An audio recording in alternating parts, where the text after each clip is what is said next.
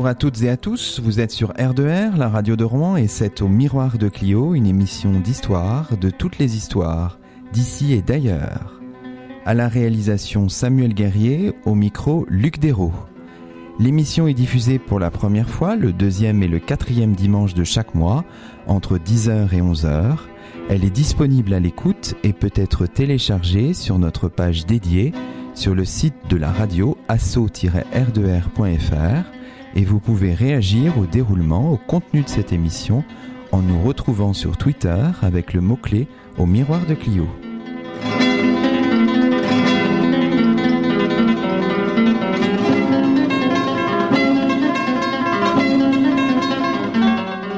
Aujourd'hui, c'est le huitième numéro de la troisième saison d'Au Miroir de Clio et nous avons la grande joie d'accueillir Nathalie Gibert. Bonjour à vous. Bonjour.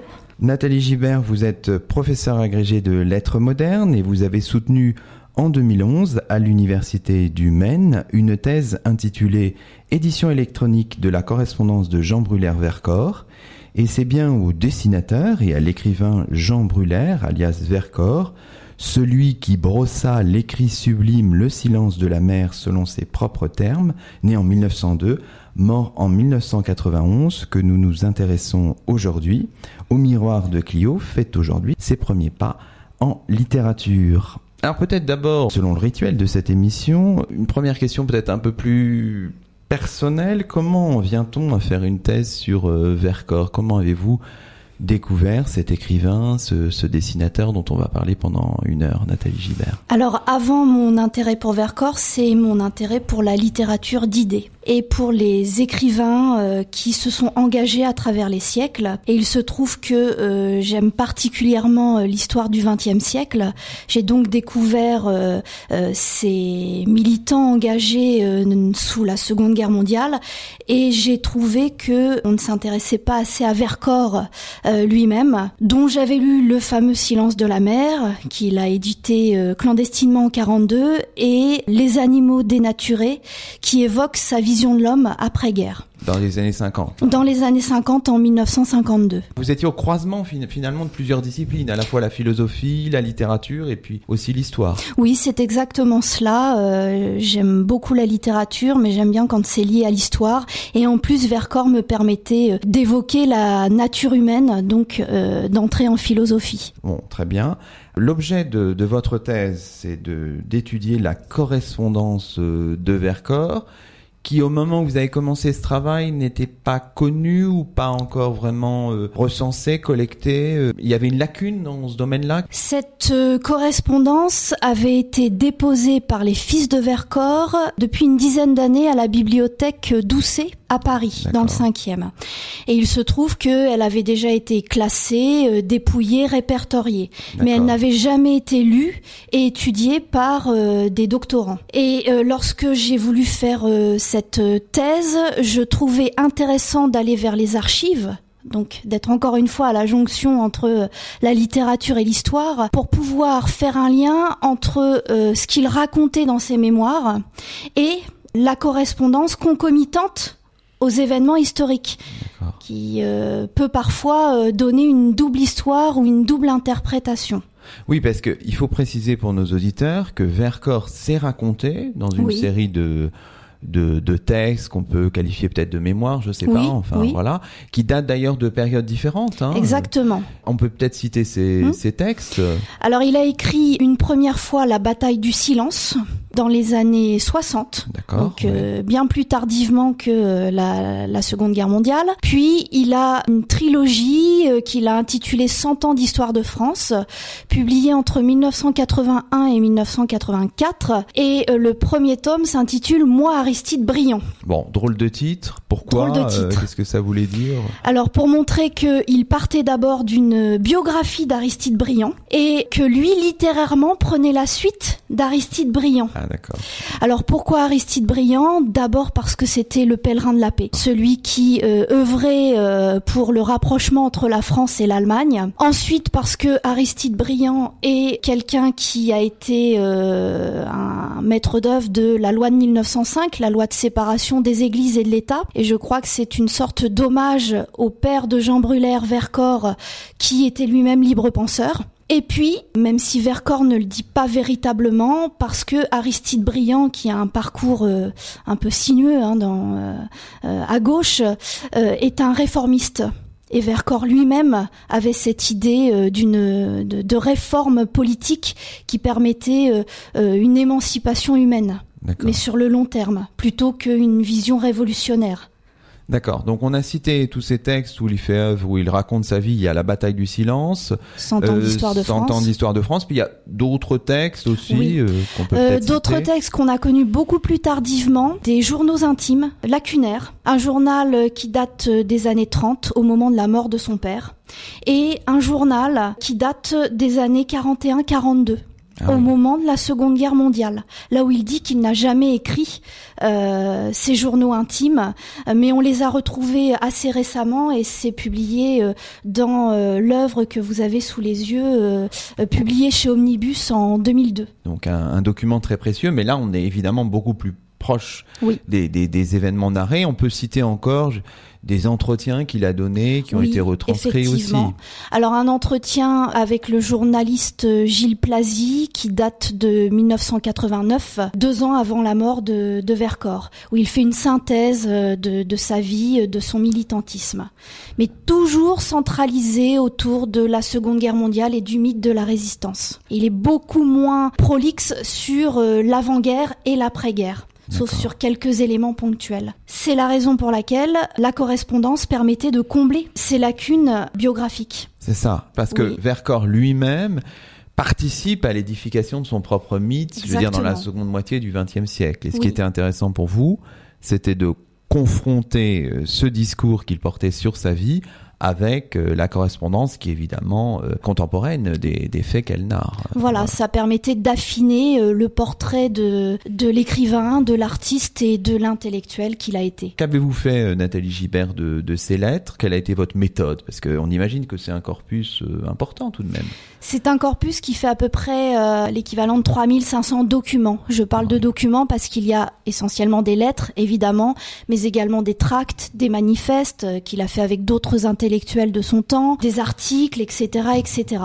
Donc à peu près 3500 documents. Essentiellement à la bibliothèque Doucet, à Paris, mais il se trouve également qu'il y a quelques documents que j'ai trouvés à la bibliothèque municipale de Versailles, quelques-uns à la bibliothèque municipale de Saint-Brieuc, sa correspondance avec euh, l'écrivain Louis Guillou, un petit peu à la bibliothèque municipale euh, de Marseille. Voilà pour, euh, pour l'essentiel.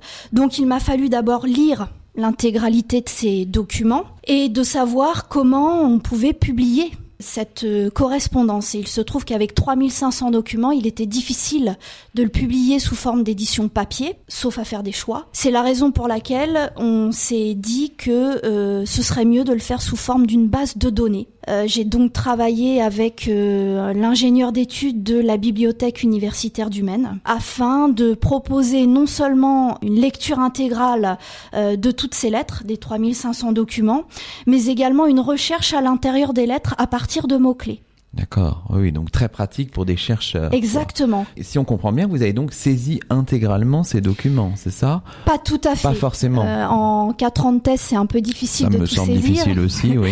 donc euh, j'ai quand même lu l'intégralité et j'ai fait des choix, c'est-à-dire que toutes les lettres qui me paraissaient intéressantes pour éclairer le dessinateur, graveur, avant la Seconde Guerre mondiale, le, mythe de la résistance pendant donc la Seconde Guerre mondiale, et puis l'écrivain après la Seconde Guerre mondiale, j'ai donc retranscrit l'intégralité des lettres, c'est-à-dire que je les ai tapées sur mon ordinateur et euh, on l'a mis donc dans la base de données en les éclairant avec des mots clés, euh, notamment qui étaient euh, donc l'expéditeur, le destinataire, puisqu'il s'agit d'une correspondance croisée. Je n'ai pas que des lettres de Vercors, j'ai également des lettres de ses pères, mais également des mots-clés par rapport à l'histoire. Par exemple, euh, une entrée sur la guerre d'Algérie euh, ou alors une entrée sur euh, les guerres du, du Vietnam d'Indochine, euh, mais également un mot-clé sur toutes les œuvres de Vercors, ou encore sur des œuvres qu'il cite d'autres écrivains, que ce soit des écrivains du XXe siècle ou des écrivains du temps passé. Donc, on a bien compris que c'est à la fois de la correspondance active et passive. Hein. Exactement. Donc euh, vous regardez les choses euh, des deux côtés, si j'ose dire. C'est intéressant. On se dessine, j'imagine, un réseau ou même des réseaux qui évoluent dans, dans le temps. Et c'était un, un, objet d'étude euh, tout à fait passionnant pour Alors, vous. Alors juste avant d'évoquer ces réseaux de sociabilité, je voudrais revenir quand même sur mon travail de thèse. Je vous ai donc dit que j'avais recopié beaucoup de lettres, l'équivalent de 1000 lettres, de manière intégrale. Et pour le reste, j'en ai proposé une notice sur ma base de données. C'est-à-dire systématiquement avec euh, l'expéditeur, le destinataire, la date de la lettre quand euh, on pouvait le fournir et le, sujet de cette mhm. lettre. Ce qui fait que euh, lorsqu'un écrivain pardon, lorsqu'un chercheur ou même un, curieux veut aller euh, chercher dans euh, la lettre à la bibliothèque Doucet, eh bien, il peut tout de suite se référer avec la cote à, à cette lettre-là. Oui, donc c'est vraiment un instrument de recherche. Oui, c'est un instrument de recherche essentiellement, oui. D'accord. Donc, alors sur l'histoire des réseaux, là, j'imagine vous avez établi un réseau de correspondants important ou pas? Ou est-ce que c'est important en nombre Oui, c'est très important en nombre. Il y a l'équivalent de plus de 1000 correspondants alors soit des, lecteurs euh, lambda qui euh, évoquent euh, la lecture des œuvres de Vercors, ou bien des hommes politiques Mhm. de Gaulle notamment. Ah Tout le réseau de sociabilité euh, de l'écrivain. Alors je pense euh, dans les années 20 et 30 à Roger Martin Dugard, à Romain Roland, à Jules Romain, euh, à André Gide. Tout ce réseau s'est constitué autour des années 20-30 et ce réseau peut expliquer ensuite le réseau qu'il a mis en place pour les éditions de Minuit clandestine sous la Seconde Guerre mondiale. Et après la Seconde Guerre mondiale, ça s'intensifie, ça se densifie oui. oui. ça se densifie avec euh, des écrivains euh, qui sont compagnons de route du Parti communiste français, des écrivains qui ont pris leur carte Comme au Parti communiste français. Alors lui, n'a pas, pris sa carte, pas pris sa il a été compagnon, de route, bien sûr. Oui. Je peux citer Aragon, euh, Éluard, euh, mais également tout un réseau euh, d'écrivains un petit peu moins connus à l'heure actuelle, mais qui ont fait partie vraiment de l'univers de Euh, soit euh, jusqu'aux années 50, soit bien plus tardivement. Est-ce que du point de vue euh, volumétrique, si j'ose dire, la correspondance vraiment devient plus fournie au fil des années ou est-ce qu'elle est déjà dense dès le départ, Nathalie Gibert? Elle est beaucoup plus fournie après la Seconde Guerre mondiale. Il devient le mythe de la résistance littéraire et il est évident ah qu'il cristallise complètement l'attention de, de ses pairs dans un réseau beaucoup plus fourni. Ceci dit, on peut dire qu'avant-guerre, il avait un réseau déjà bien établi, mais euh, Vercors n'avait pas l'habitude de garder ses lettres. Mhm. Ce qui fait que ah avant les années 40, j'ai surtout les lettres de ses correspondants. Ah oui, c'est intéressant.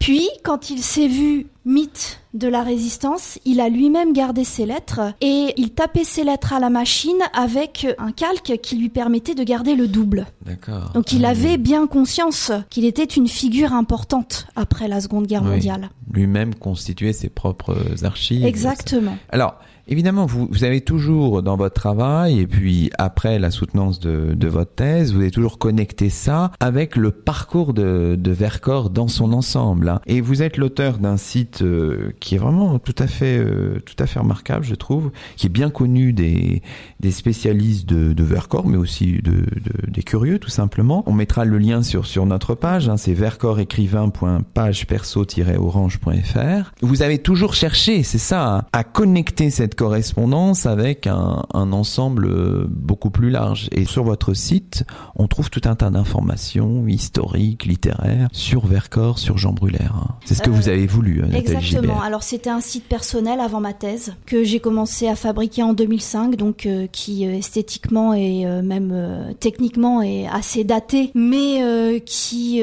permet de, de parcourir l'ensemble de, de la biographie de Jean Brulaire Vercors. Et j'ai voulu montrer tous les aspects de Jean Brûlère-Vercors au-delà du silence de la mer. C'est-à-dire au-delà du mythe de la résistance. Je voulais qu'on découvre Vercors dans diverses facettes. Dans toute sa richesse, finalement. Dans toute sa richesse, exactement. Ce site, j'aimerais bien euh, l'améliorer, hein, toujours un site personnel. Euh, j'aimerais bien l'améliorer, pourquoi pas en le faisant migrer sur euh, un support beaucoup plus novateur maintenant.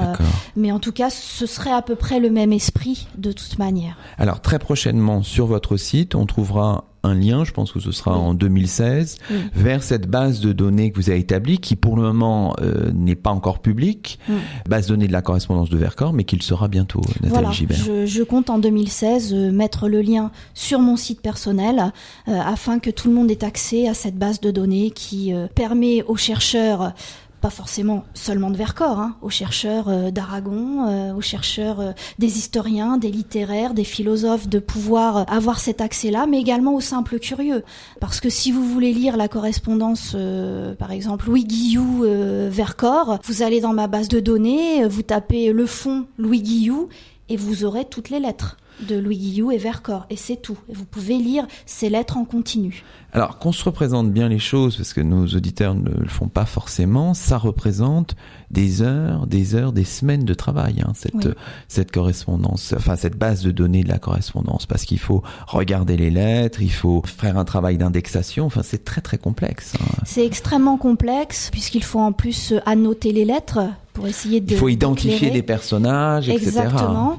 Il faut parfois restituer des dates qu'il n'y a pas et des dates que l'on ne trouve pas toujours, hein, malheureusement. Euh, parfois, on ancre dans une période historique euh, donnée en disant pourquoi euh, on a choisi cette période-là, parce qu'il y a un élément, par exemple dans la, la biographie ou l'autobiographie de Vercors qui permet de dire que c'est à peu près à cette époque-là. mais c'est vrai que lorsque la lettre n'a pas de date, c'est un, un travail extrêmement minutieux qu'il faut fournir pour euh, ancrer la lettre dans une époque donnée et pour ne pas se tromper du point de vue de l'interprétation, qu'elle soit littéraire ou historique. Finalement, vous faites un travail qui est un petit peu celui de l'historien ou de l'historienne. Hein oui, exactement. C'est ce qu'on disait au départ. Il y a, euh, Vous êtes dans, dans plusieurs domaines, euh, l'histoire, le littéraire bien sûr, mais l'histoire aussi. Hein, voilà, l'histoire, la littérature et puis l'aspect philosophique, puisque la correspondance a été le lieu d'une discussion avec euh, les intellectuels de son époque sur ce qu'est la nature humaine.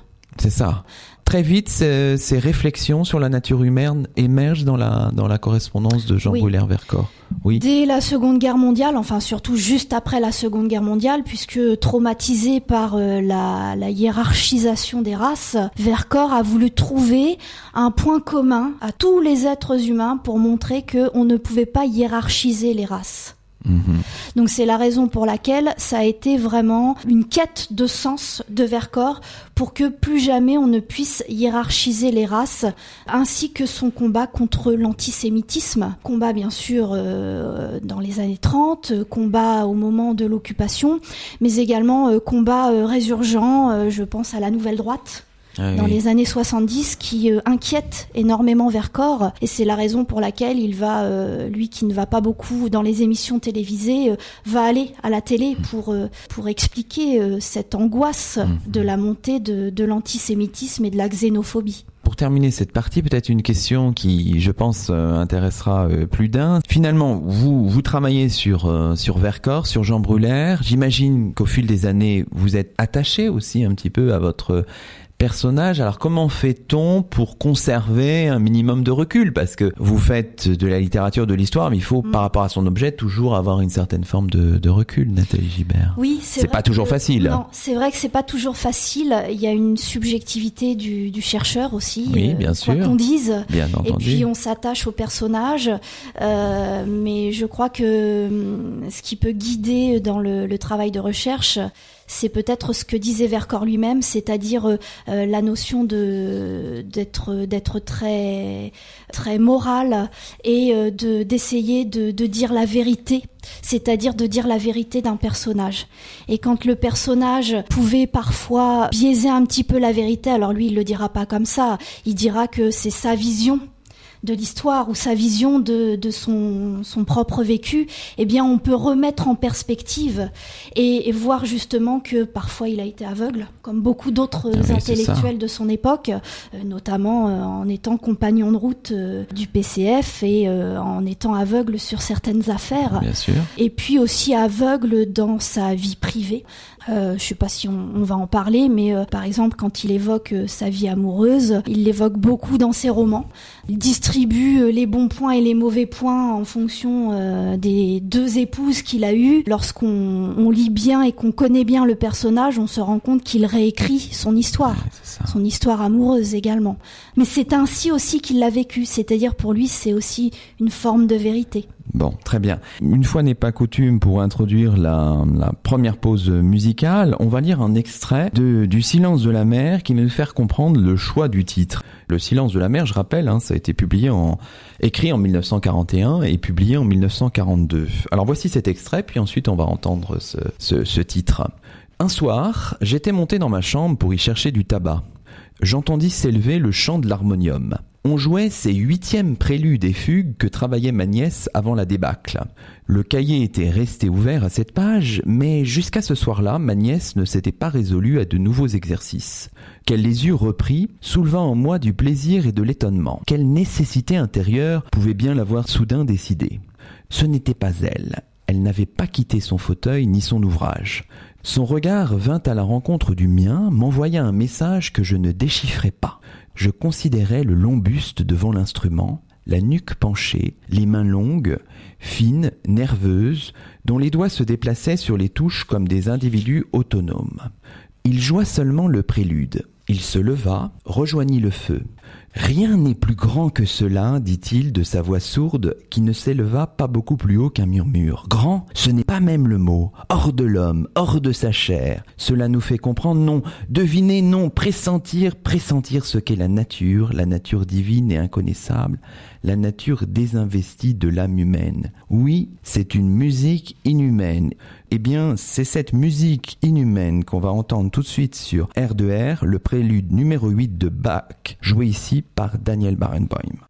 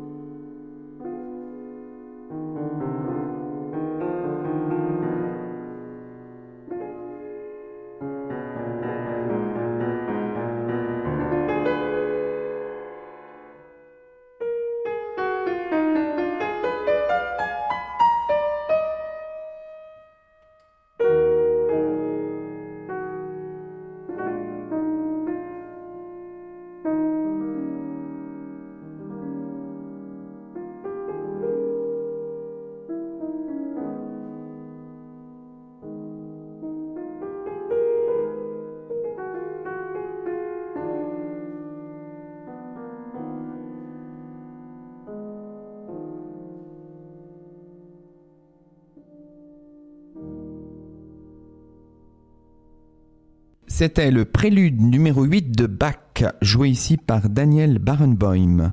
Vous écoutez Au miroir de Clio, l'émission d'histoire de la station, et nous sommes toujours en compagnie de Nathalie Gibert, auteure d'une thèse sur Jean Brulaire Vercors, une thèse soutenue en 2011 à l'université du Maine au Mans. Alors, Nathalie Gibert, on a posé, on est revenu un petit peu sur le contenu et sur l'originalité de votre travail doctoral. Maintenant, on va peut-être se promener dans le temps qui nous reste dans les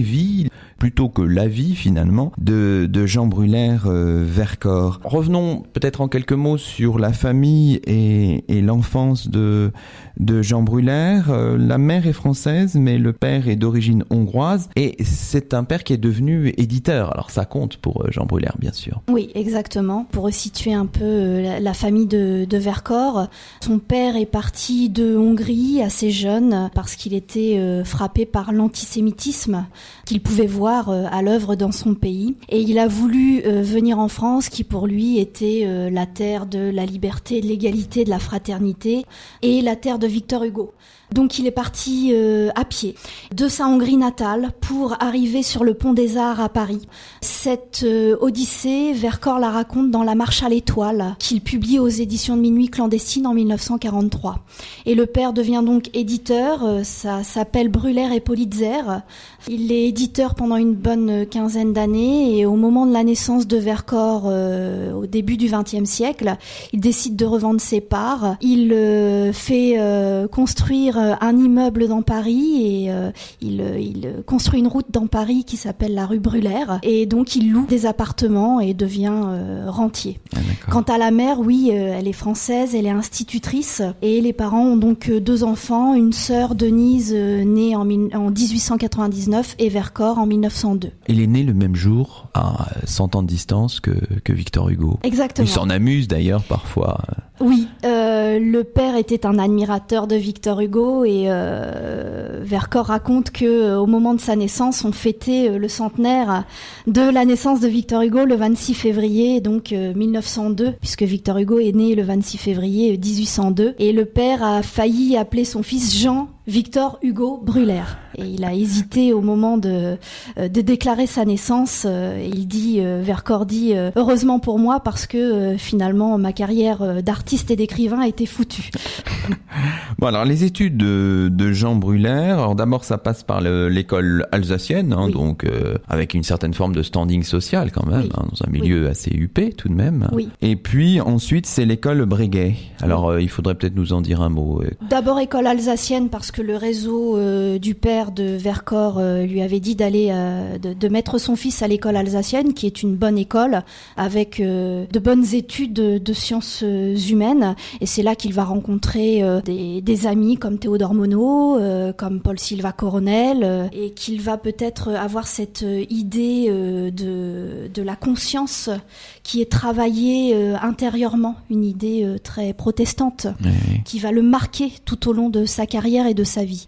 Puis école euh, Breguet, euh, il ne savait pas trop quoi faire, donc on l'a mis euh, dans cette école pour qu'il devienne ingénieur chez Citroën. D'accord. Comme son ami Paul Silva Coronel, qu'il avait rencontré à l'école alsacienne. Et puis il se rend compte que c'est pas du tout ce qui l'intéresse. Ce qui l'intéresse depuis très longtemps, c'est le dessin. Et c'est la raison pour laquelle il va dire à ses parents que il veut être dessinateur. Il fait ses premières armes en tant que dessinateur quand il est encore à l'école Breguet. On est dès 1921 là. Oui, exactement, même un peu avant. Même un peu avant. Il donne ses premiers dessins euh, dans des journaux euh, un peu légers, un peu frivoles, euh, aidé très certainement par son père qui était qui avait déjà un réseau littéraire artistique qui va connaître un, succès certain au point que Vercors après son service militaire dit à ses parents qu'il veut vraiment faire carrière dans le dessin. D'accord. Alors avant même le service militaire, je crois qu'il y a la période de la revue euh, L'Ingénu, hein, c'est ça, dès 1923, hein, je crois, jusqu'en 1924. Exactement. Il devient directeur de sa propre revue qu'il intitule L'ingénu, en hommage à Voltaire, qui euh, est euh, un écrivain euh, que son père et Vercors lui-même aimait, appréciait beaucoup. Et il va faire une quinzaine de numéros pendant, pendant l'équivalent d'un an, avant de partir au service militaire et donc d'abandonner cette petite revue légère. C'est une revue légère, là. Qu'est-ce qu'on trouve dans cette revue? On trouve des blagues, on trouve des dessins d'un humour, je dirais, premier degré. on sent vraiment les premières âmes de Vercors, enfin de Jean Brulaire, le dessinateur euh, qui n'a pas encore tout à fait trouvé sa voie. Oui, d'accord. Alors rappelons qu'il est tout jeune, hein. il, a une vingtaine d'années, hein, bien sûr. Après euh, le service militaire dont on parlait tout à l'heure, il y a le premier album. Alors il faut peut-être citer le titre intégralement parce que ça, ça, ça vaut le coup. 21 recettes pratiques de mort violente à l'usage des personnes découragées ou dégoûtées de la vie pour des raisons qui en somme ne nous regardent pas. Bon, oui. c'est tout un programme. Ce sont des dessins d'humour. C'est-à-dire qu'il va vraiment travailler sur toute la gamme de l'humour. D'abord un humour premier, et puis un humour de plus en plus grinçant, de plus en plus sombre dans les années 30. On y reviendra peut-être. Donc 21 euh, recettes de mort violente. Il avait déjà dessiné ses dessins et écrit ses textes en 1923. Ah d'accord. Et ce n'est qu'en 26 qu'il le publie une fois qu'il revient du service militaire. Ah oui, le contexte est, le contexte est important. Ensuite vont se succéder une série de d'autres albums qui gagnent en maturité, c'est ça, dans les années 20, 30, euh, avec plus de gravité, au diapason finalement du, du contexte national et international. Voilà, et au diapason, je pense, du personnage du personnage. Euh, donc euh, d'abord des albums, euh, comme je vous ai dit, d'un humour premier degré, et ensuite à partir du troisième album qui s'intitule Un homme coupé en tranches, il met en scène un personnage qui s'appelle Polymorphès, nom symbolique, qui a plusieurs visages en fonction des personnes qu'il rencontre. Donc c'est une réflexion sur le problème de l'identité. Mhm. Et ça va le travailler au point qu'il va faire un album, l'album de la maturité, qui s'appelle La danse des vivants, entre 1932 et 1938, qui cette fois est vraiment euh, d'un humour plutôt sombre. La danse des vivants, je crois que l'album est paru initialement sous forme de d'épisodes en quelque sorte dans des relevés trimestriels, hein, c'est ça? Voilà. Et ce n'est que tout récemment, peut-être il y a une quinzaine, une dizaine d'années, que l'ensemble est, est, reparu. Je crois que c'était en 2002. Et on est stupéfait quand on parcourt ça par la, à la fois la gravité et la puissance hein, du, du, trait de, de Jean Brulaire. Oui. Alors pour revenir au projet initial, Vercors donc a fait cette danse des vivants, comme vous l'avez rappelé, sous forme de cahier de 10 dessins qu'il publiait chaque trimestre. Donc il l'a fait comme ça de manière régulière de 1932 à 1934. Et il se trouve que en février 34, il y a ce qu'on a appelé les émeutes parlementaires, le péril fasciste, qui a ébranlé Jean Brulaire au point qu'il ne savait plus quoi dessiner parce que son dessin est intemporel, se veut intemporel pour évoquer la nature humaine et mhm. l'être humain en général. Il se trouve qu'il est frappé par l'histoire il ne sait plus comment dessiner, ce qui fait qu'il va dessiner quand même un autre relevé trimestriel à la fin euh, de l'année 34-35, qu'il intitule Rien n'est perdu, et qui montre déjà une vision beaucoup moins sombre de l'être humain. D'accord. Donc ça prouve déjà qu'il y a une, conscience qui le travaille, et euh, cette idée qu'il s'est peut-être trompé sur sa définition de la nature humaine, qui serait mauvaise dit-il au début. Et il va interrompre sa danse des vivants pendant trois ans, jusqu'en 1938. Entre-temps, il va publier deux ouvrages, Vision intime et rassurante de la guerre, L'enfer, totalement liés euh, aux événements historiques. Donc il ne sait plus comment dessiner sa danse des vivants. Et en 38, dernier relevé trimestriel, puisque la guerre éclate quelques mois plus tard et euh, il sait très bien qu'il ne publiera pas sous l'occupation. Et après-guerre, il va essayer de continuer son œuvre. Euh, il n'a publié que 160 dessins avant-guerre et il pensait faire environ 200 à 220 dessins. Et euh, il va essayer début 50 de continuer cette aventure de la danse des vivants. malheureusement, il ne pourra pas l'achever. Mais ça va quand même déboucher sur une autre expérience artistique que seront les calichromies. Oui, dont on reparlera dans les années 50. Voilà, exactement. Et cette danse des vivants est donc restée inachevée. C'est qu'en 2002 qu'on a rassemblé tous les dessins dans. dans ouais, saisissant hein, ces dessins, hein, tout à fait. on voit bien qu'il y a un processus de, de, de, de maturation qui se voit aussi dans d'autres œuvres par exemple dans son rapport avec la colonisation, euh, avec la question euh, raciale. Là, il y a une évolution qui est aussi tout à fait, tout à fait frappante. Hein. Et on voit bien que lui, qui au départ était peut-être euh, avait une forme de, de racisme ou de racisme partagé par beaucoup de ses, des gens de sa génération, bien sûr, évolue vers quelque chose de tout à fait différent. Nathalie Gibert. Exactement. Chez le jeune dessinateur, il y a une forme d'inconscience. Et dans l'ingénu, son journal qu'il publie euh, en 1923-1924, on trouve des dessins qu'on qualifierait à notre époque de racistes. Des dessins sous la plume de Jean Brulaire lui-même. Et il se trouve qu'en 1929, il euh, illustre une œuvre qui s'appelle Loulou chez les nègres. Le titre lui-même est symbolique. le texte a des stéréotypes racistes. Les dessins de Jean Brulaire euh, lui-même sont euh, racistes. Et ce n'est qu'en ouvrant son réseau de sociabilité à peu près à la même époque qu'il se rend compte de cet inconscient collectif. Mhm. Et c'est la raison pour laquelle, deux ans plus tard, en 1931, il va publier une bande dessinée le mariage de Monsieur Laconique.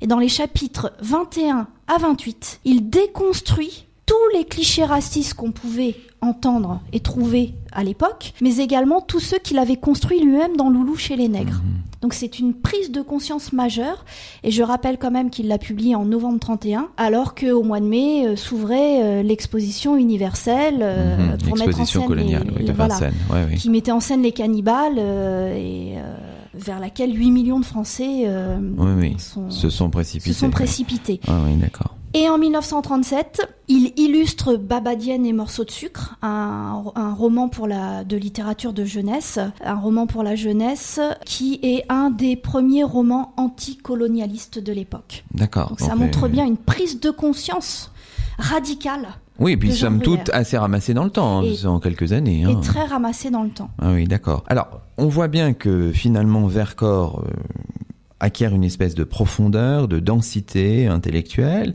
Vercors, quand je dis Vercors, hein, il faut bien comprendre qu'à l'époque, il faut dire Jean Brulaire, bien sûr, hein, historiquement parlant. Et ça, ça passe aussi par une mobilisation, un engagement politique qui est très net aussi dans ces années 30, euh, Nathalie Gibert. Vercors dit qu'il a toujours été intéressé par la politique, ne serait-ce que parce que son père lui-même était un homme de gauche, Dreyfusard, qui va euh, œuvrer à gauche euh, de manière militante, qui va être un libre penseur et qui va amener son fils euh, dans les meetings politiques. Sauf que Vercors euh, lui-même, tout en étant intéressé par la politique, euh, ne va pas être lui-même militant. Mais avec les événements historiques des années 30, il se rapproche de plus en plus euh, de, des cercles de, gauche et notamment il va participer au comité euh, de vigilance des intellectuels antifascistes. Mhm. Alors de manière silencieuse, mais il est quand même là.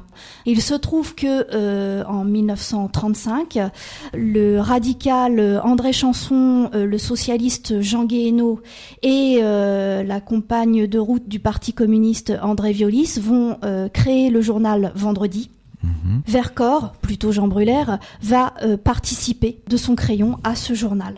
Et donc qui est un journal ouvertement engagé pour le Front populaire. Dans une union des gauches, qui plaisait particulièrement à Jean Brulaire.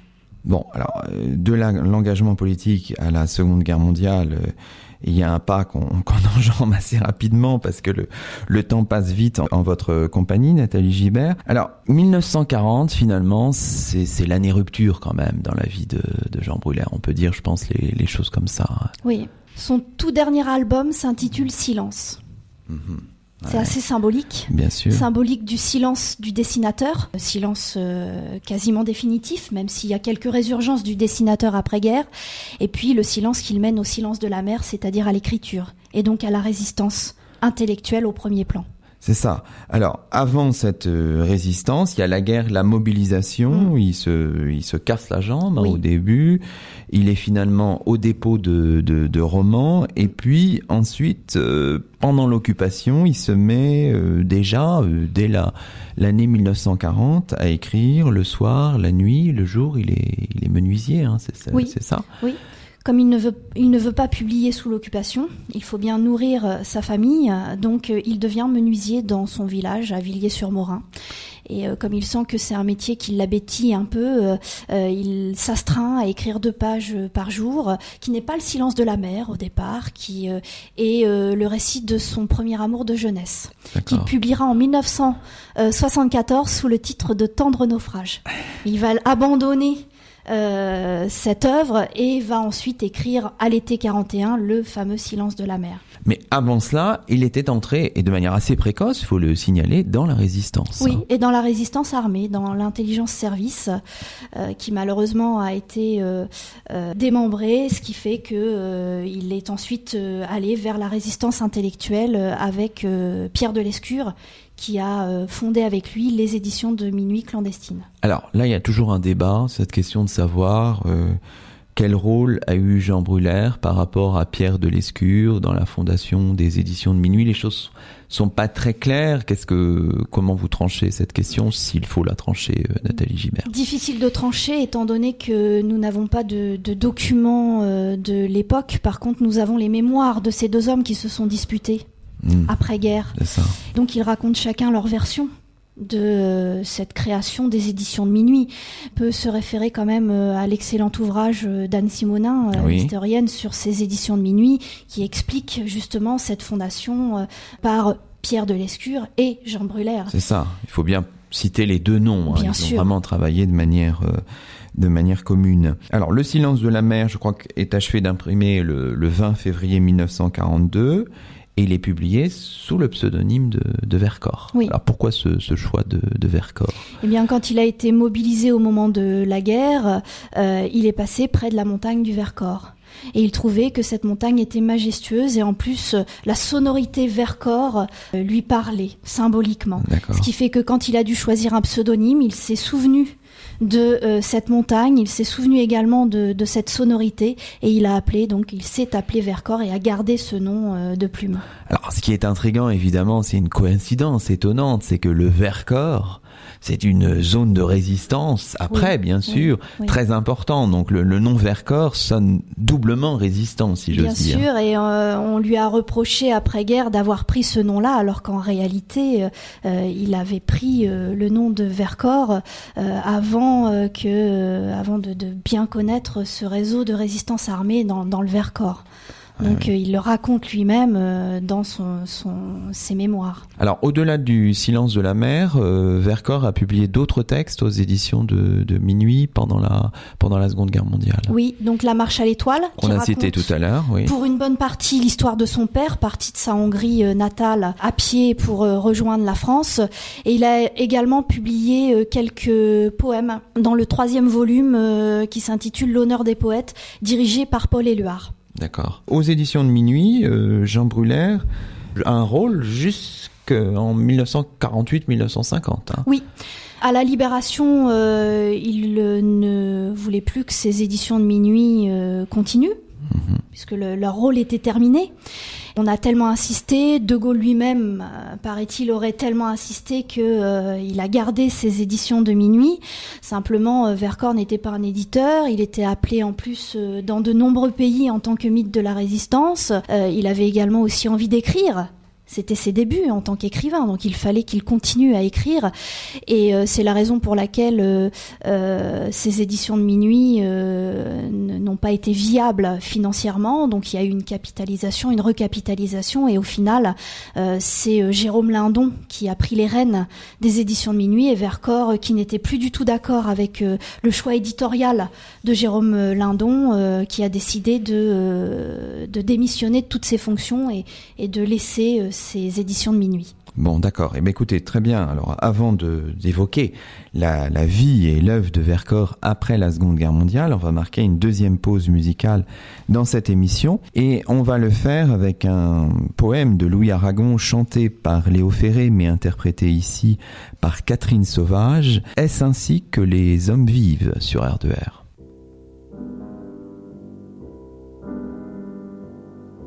Tout est affaire de décor, changer de lit, changer de corps.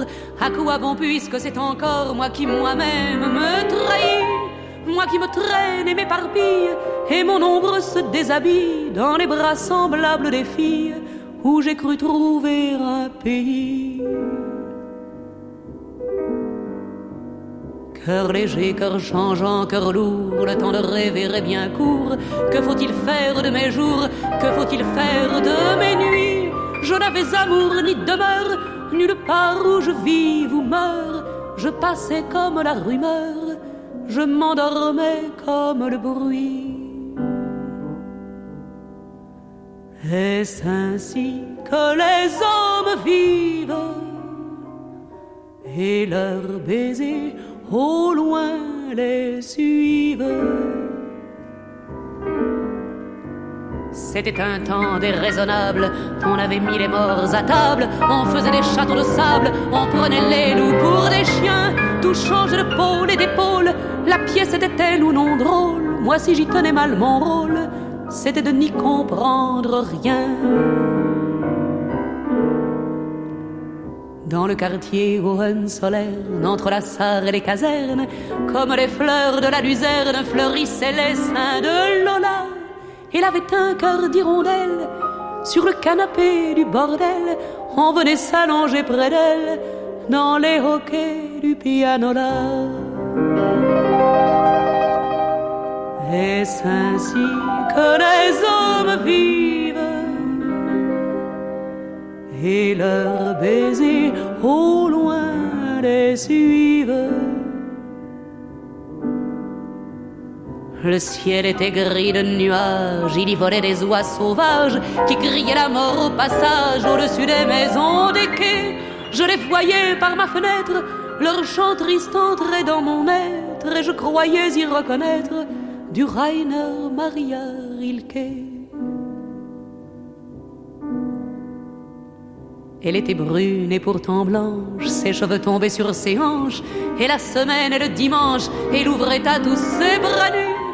Elle avait des yeux de faïence et travaillait avec vaillance pour un artilleur de Mayence qui n'en est jamais revenu. Est-ce ainsi que les hommes vivent? Et leurs baisers au loin les suivent?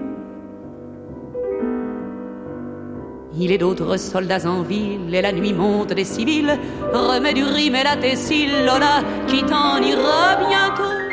Encore un verre de liqueur, ce fut en avril, à cinq heures au petit jour, que dans ton cœur, un dragon plongea son couteau. Est-ce ainsi que les hommes vivent? Et leurs baisers au loin les suivent.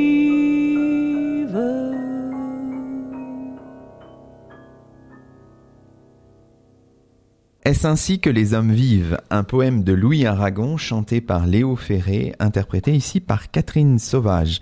Vous écoutez Au miroir de Clio, l'émission euh, d'histoire de R2R, et nous sommes toujours en compagnie de Nathalie Gibert auteur d'une thèse sur Vercors, sur la correspondance de Jean Brûlère-Vercors, une thèse soutenue à l'Université du Maine en 2011.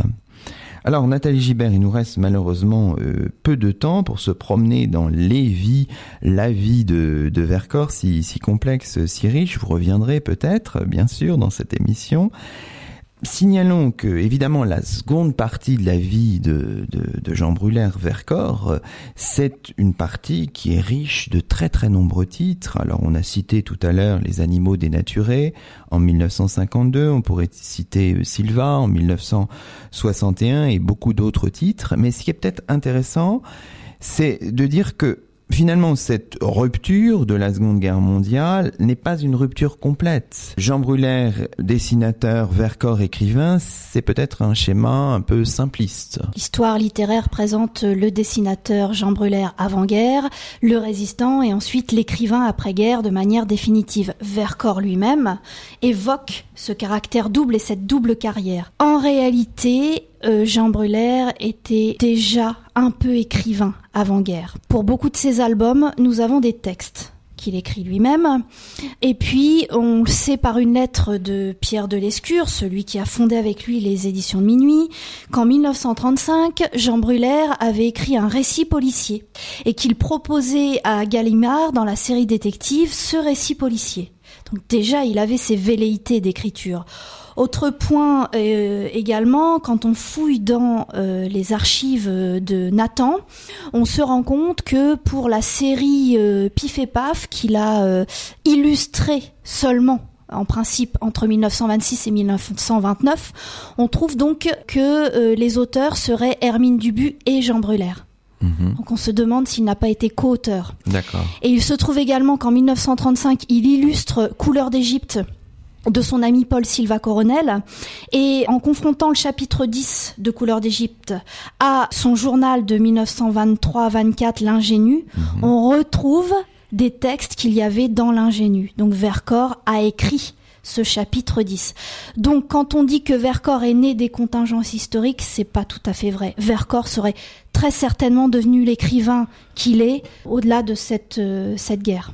Et à contrario, il ne cesse pas complètement d'être dessinateur après la Seconde Guerre mondiale. Exactement. On a évoqué euh, La danse des vivants, son album de la maturité des années 30, inachevé au moment de la guerre.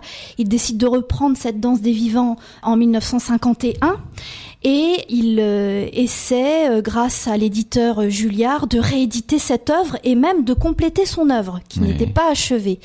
Simplement, il essaie euh, une sorte de technique comme la sérigraphie, qui vient des États-Unis à l'époque, mais ça ne fonctionne pas pour le trait de crayon trop fin de la danse des vivants.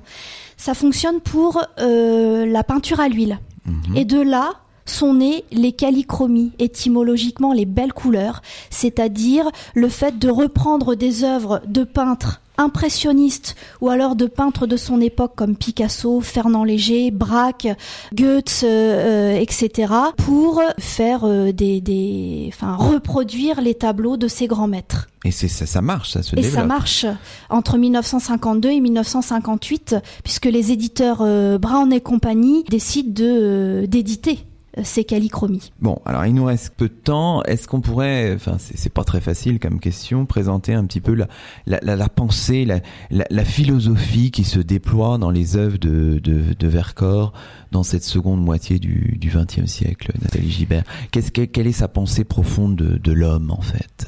Alors, je crois que le, le mot-clé, ce serait euh, que Vercors est un humaniste, quelqu'un mhm. qui a réfléchi toute sa vie à l'homme, avant-guerre dans la danse des vivants en, disant que la nature humaine est mauvaise et il reprend la philosophie euh, des moralistes du grand siècle et après-guerre avec l'expérience de la Seconde Guerre mondiale, il repart un petit peu à zéro, euh, c'est-à-dire que il va vers euh, la l'évolution de l'homme et c'est pour ça qu'il a un réseau de sociabilité auprès des scientifiques de l'époque d'un point ah de vue biologique, physique, etc. pour essayer de comprendre comment on est passé d'une une hominisation à une humanisation dans euh, le temps de, euh, de l'homme. Pour lui, l'homme, c'est l'interrogation. C'est ce qui pourrait être euh, le lien entre tous les hommes pour éviter toute hiérarchisation qui est vraiment hein, le cœur de, de, sa recherche. Donc l'interrogation est vraiment la spécificité humaine selon Vercors et cette interrogation le conduit à la rébellion c'est un petit peu court, hein, bien sûr, pour évoquer cette euh, nature humaine, mais euh, c'est un peu le fil directeur euh, de la philosophie de Vercors, mais également de ses œuvres, parce que ses œuvres sont des mises en pratique de ses théories. C'est sur ces mots que se termine ce huitième numéro de la troisième saison d'Au Miroir de Clio. Aujourd'hui, nous étions en votre compagnie, Nathalie Gibert, professeure agrégée de lettres et docteur de l'Université du Maine. Une seule recommandation peut-être, lire et relire Vercors, hein, Jean Brulaire, et découvrir le dessinateur Jean Brulaire. C'était la dernière émission de l'année 2015, mais au miroir de Clio revient l'année prochaine dans deux semaines. En attendant, toute l'équipe de l'émission souhaite à ses auditeurs fidèles d'excellentes fêtes de fin d'année. À très bientôt sur R2R.